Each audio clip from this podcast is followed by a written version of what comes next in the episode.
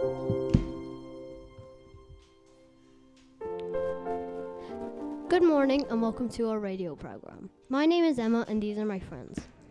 Hi, my name is Salva. Hi, I'm Nael. Hello, I'm Grace. Hello, I'm Ombline.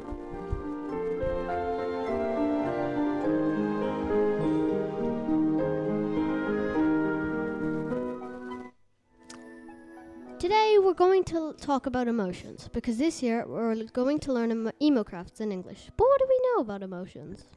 Do you like talking about emotions? Yes, I do. It helps me express myself. But what are emotions? They are feelings we have anxiety.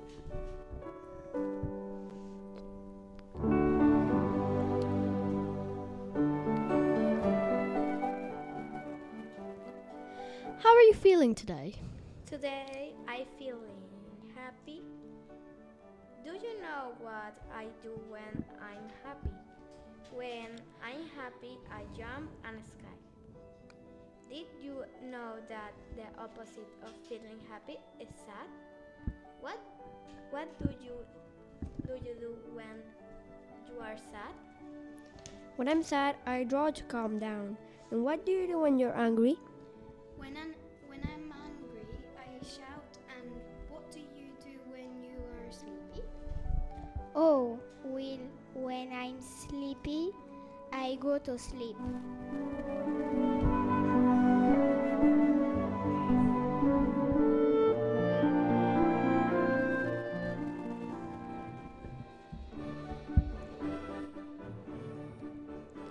Positive learning emotions include interest, curiosity, passion, and creativity. It is really important to express yourself and, and learn to recognize them. This year we're going to do great things in Democraft. That's all for today. See you soon.